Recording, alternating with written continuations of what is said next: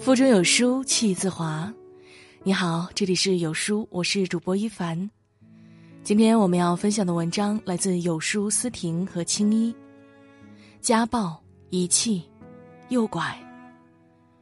这部电影让我看到了人性最好的一面。转眼又到了周五，我们的新栏目剧场和大家见面了。在这里，有书君会为大家推荐最近看过的好电影、好节目。本期和书友们分享一部高分日剧《Mother》。这部影片讲述了一位女老师诱拐七岁小女孩成为她的母亲，和小女孩相依为命的感人故事。现在就随着有书君一起，放下一周的疲惫，在周末好好享受一部好电影。给这周来个完美的收尾吧。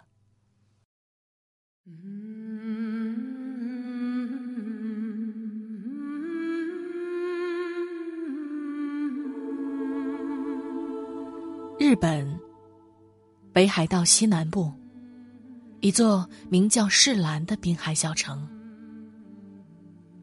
某寒冬夜晚，天空飘着鹅毛大雪。有一个渔港，灯火通明，警笛长响。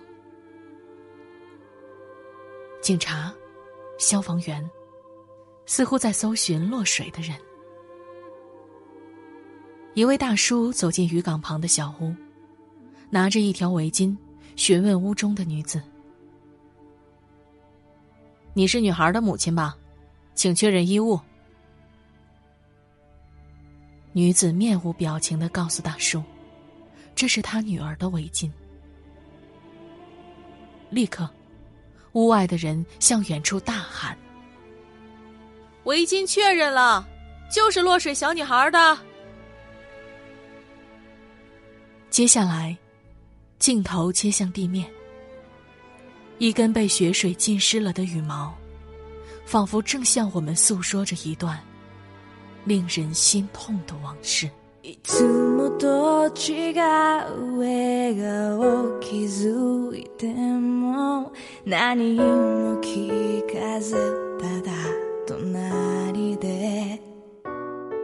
故事要从一个被生母及其男友虐待的小女孩盗墓连男开始讲起。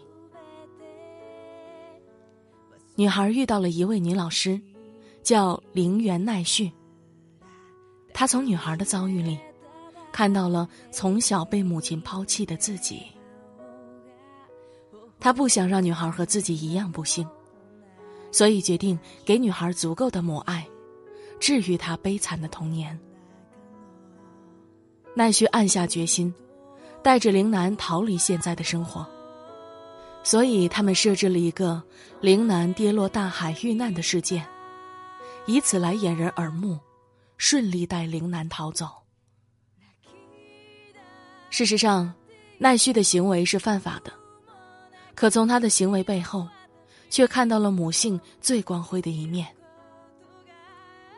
这段故事来自日本连续剧《母爱》，一部连续十年高居豆瓣九点四高分的电视剧。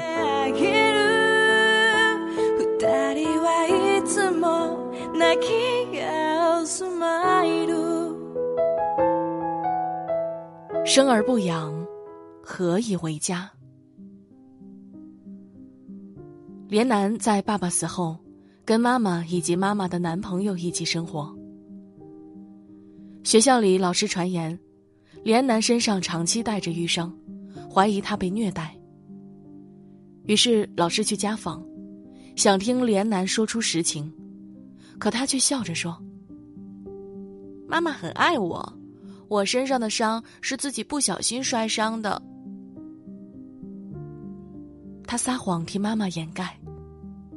可是回到家，看到门口放着妈妈男朋友的鞋子，他吓得浑身颤栗一下。连南被打、被嫌弃、被装进垃圾袋、被放出来后，却笑着掩饰，安慰妈妈说。是我玩捉迷藏之后发现出不来了。一个五六岁的孩子，到底经历了什么，让他变得如此这般察言观色、心细如尘？快乐、懂事，只是他的伪装。在他懂事的面具下，隐藏的是同龄人所没有的痛苦和磨难。连南特别喜欢仓鼠，但是妈妈讨厌，好几次都把仓鼠给扔了，却被连南一次次偷偷找回。或许他想保护的不是一只仓鼠，而是如仓鼠一般的自己。越是处境悲惨的人，越懂得爱。而失与爱，也是一种自保。在妈妈的男朋友一次又一次变着法儿的虐待连南后，连南非但没有得到母亲的保护，相反遭到更严厉的暴打，还把他的眼睛打伤。在一个寒冷的夜晚，连南穿着单薄的纱裙，被妈妈装进垃圾袋，放到冰天雪地的垃圾桶旁，而妈妈。却和男友开车寻欢作乐去了。有母性的不一定是母亲，而母亲也不一定就有母性。作为一个母亲，是什么让她变得如此残忍？但是，无论其中经历过什么，遭遇了多少生活不幸，都不是一个母亲残害亲生骨肉的借口。本以为这样的狗血镜头只会出现在影视剧作品中，但生活中的真实故事比电影更残忍。还记得很早之前发生在西宁市的小苏丽惨死的新闻吗？五岁的小苏丽经常挨饿，被妈妈暴打，因为饿极偷吃了鸡食，被母亲用针将嘴缝住，罚跪搓衣板一个多小时。小苏丽死后被发现。身上除了脚掌，其他部分再也找不到一处没有伤痕的皮肤。身上的烫伤溃烂，嘴上乌黑，生前睡过的毯子上，血迹斑斑。或许，平顺安稳的生活中，他们都是一个好妈妈。但是，一旦遭遇不顺，他们会把所有的不幸归罪到无辜的孩子身上。用残害虐待的方式发泄内心的不满，以达到自己内心的平衡。有人说，幸运的人一生被童年治愈，不幸的人用一生治愈童年。不幸的孩子，生活中并不少见。那些只管生不管养的母亲，真的不配母亲这个称号。并不是孩子要来到这个世界，而是你给了他生命啊。一个人，既然选择要成为一位母亲，就要对孩子负起责任，给他足够的保护和爱。如果做不到，就不要轻易带他到这个世界上来。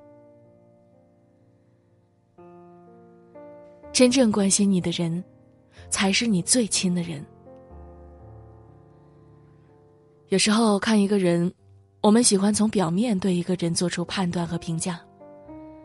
然而，有些人外表冷漠，内心未必同样冷，可能还是一个特别柔情、充满爱意的人。奈绪，就是这种外冷内热的人。奈绪发现连南不肯写作业。蹲下身问他理由，连南说：“给一只死去的鸭子写信，他根本就看不到。”其他小朋友都觉得连南冷血，可奈绪却同意他的说法，并制止骂连南无情的学生。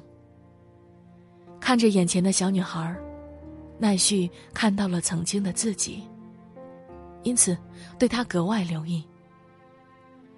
有一次。连南没有来上学，奈绪去家访。第六感让他觉得那个黑色的垃圾袋有问题。果然，那就是被当垃圾一样丢掉的连南。奈绪将连南带回了家，看着床上虚弱的连南，他心疼的问道：“想喝什么吗？想吃什么吗？想去哪儿吗？”而连南告诉奈绪，他想去札幌。连南从怀里摸出一张简报，简报上面写着“札幌婴儿收容所”。为什么想去札幌？因为在那里，有拯救自己生命的收容所。七岁可以去吗？一米零四高可以去吗？一旁的奈绪，不知道怎样回答这个可怜的小女孩。眼泪瞬间夺眶而出。第二天，奈绪带连南看海鸟。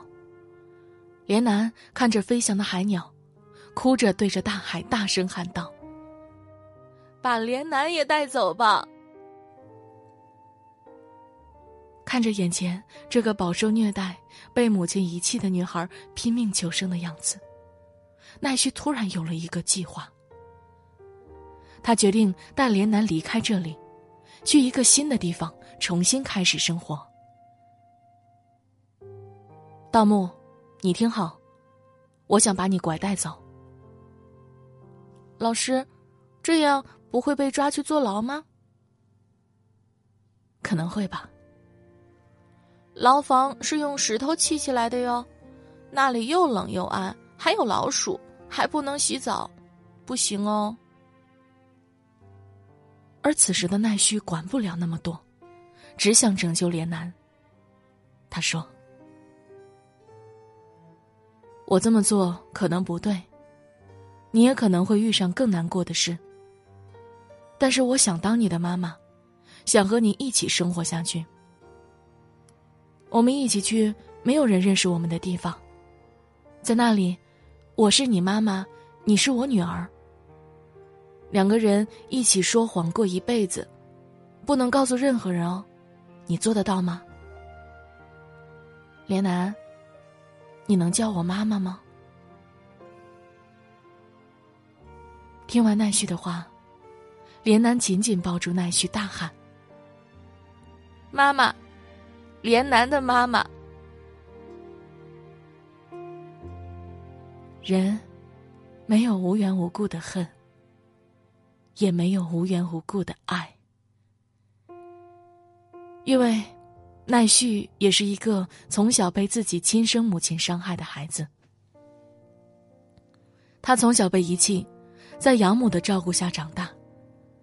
虽然养母待他不薄，却永远比不上亲生妈妈的爱来得更让自己心安。奈绪对连南的爱，也是对童年阴影的救赎。他想通过付出母爱，帮助一个不幸的女孩脱离苦海，就像他当年一直渴望找到生母一样。童年缺失母爱的人，会更加疼爱孩子，因为他们想通过付出母爱，把童年的缺憾补偿。剧中有一句台词：“人类分为男人和女人，还有一类。”就是母亲。那所谓的母亲，到底是什么样的呢？有的人是母亲，却没有母性；有的人不是母亲，却更胜母亲。还记得九零后女孩孙玉琴带痴呆症养母读研的故事吗？孙玉琴从小被抛弃。养父母捡到她时已是六十五岁和五十一岁高龄。邻居们都说能养活就不错了，但他们却不曾想过放弃这个小生命。他们靠捡卖废品为生，不仅把他拉扯大，更让他一路读书读到大学。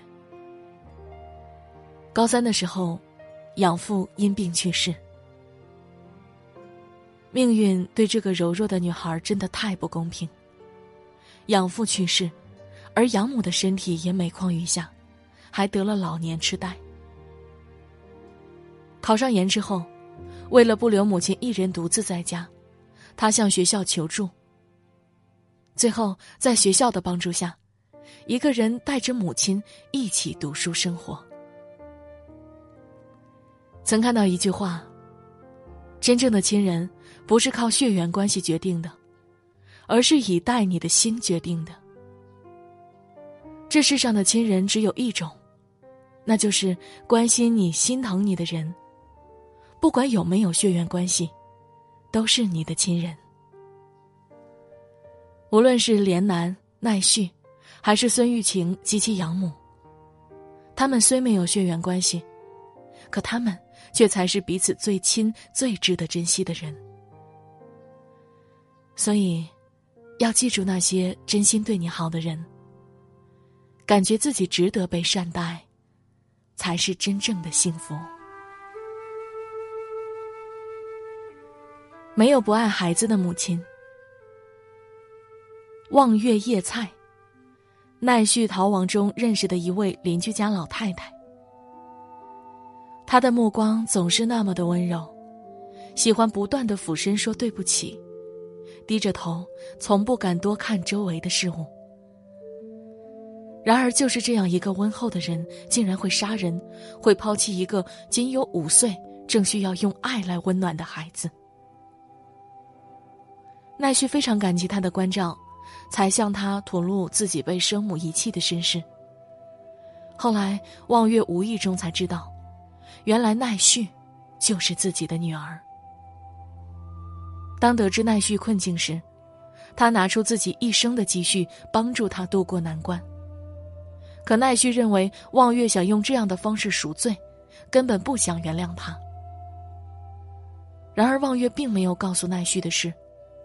当年五岁的奈绪看到自己被父亲家暴，点燃了自己家的房子。他害怕奈绪获罪，就选择替奈绪揽下所有的罪责。他并非有意要遗弃女儿。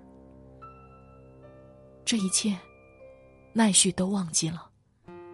而望月，忍受着被误解的屈辱，仍然不肯说出实情。或许。他是不想让女儿背负着愧疚过一生吧。作为母亲，为了保护孩子，他帮助奈绪和连南逃跑，成为共犯。二次犯罪，倾尽所有财产，再次踏上逃亡之路。而这一系列行动，都是那么的坚定果断，因为这就是母亲。愿意为了孩子牺牲一切，甚至自己的生命。网上看过一个故事，一位母亲说自己喜欢吃鱼头，她总是把最好的鱼肉留给孩子。孩子长大之后才明白，不是母亲喜欢吃鱼头，那是一种母爱的简单表达。我们有太多的母亲，把生活所有的苦偷偷咽下。把糖果的甜送到孩子嘴里，正如那句：“母爱是迷茫时苦口婆心的规劝，母爱是远行时一声殷切的叮咛，母爱是孤苦无助时慈祥的微笑。”生活中的俗世母亲，总是要面对种种辛苦，而真正的母爱，会把眼泪偷偷擦掉。把笑脸对着孩子，真正拥有幸福感的孩子，一定是在一丝一缕的母爱中长大的孩子。后来，连南亲生母亲在东京找到连南，连南平静地说：“连南已经死了，我是季美。”妈妈问：“难道你不爱妈妈了吗？”连南说：“你不是我妈妈了，说不上爱，也说不上不爱。一个不爱孩子的妈妈，最终也会被孩子所抛弃。而与之相反，望月在奈绪的谅解下，母女俩和好如初。奈绪陪伴重病的妈妈，安静走完人生最后的旅程。”在世人眼里，奈绪不是母亲，望月也不是母亲，但在孩子看来，他们就是最好的母亲。还记得文章开头的那张海报吗？Mother 中的字母 T 变成了一个十字架。曾看到一篇文章，里面这样说道：基督教信仰当中，十字架既是神子被钉的痛苦标记，也是耶稣复活得胜的记号。更常用的比喻是，十字架是爱的记号。神的受苦。带来医治，神的流血带来重生。十字架是信徒重生得胜的爱之记号。不知道大家有没有发现，母爱与基督的爱是这般相似。背负母亲这个身份太难了，他们为我们受苦，为我们受累，甚至为了孩子可以牺牲自己的生命。就如同耶稣被钉在十字架上，自己承受苦痛一般，只为换得孩子的平安喜乐。有了母亲这个称呼后，于是我们学会了负重前行。母爱是什么呢？我给不出确切的定义。我只知道，出生之前，他就急切的等待着我，在我成长中呵护着我。环绕、纠缠着我，这种爱，甚至是渗入我每一个毛孔，直至耗尽他自己。而我，却很晚才懂得，只有自己变成母亲，才会知道，这世上，真的有比自己生命更重要的存在。有的人很幸运，有一位疼爱自己的母亲。但也有那么一部分人，似乎没有那样的好运气。上天注定我们无法选择血缘，但我们可以选择爱。出生地未必是故土，心安处才是。有血缘的未必是亲人。有爱才是。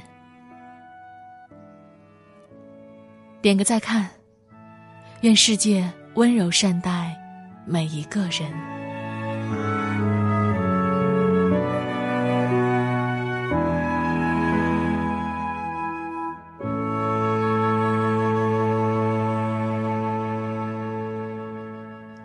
今天的电影到这里就结束了，感谢书友的收听。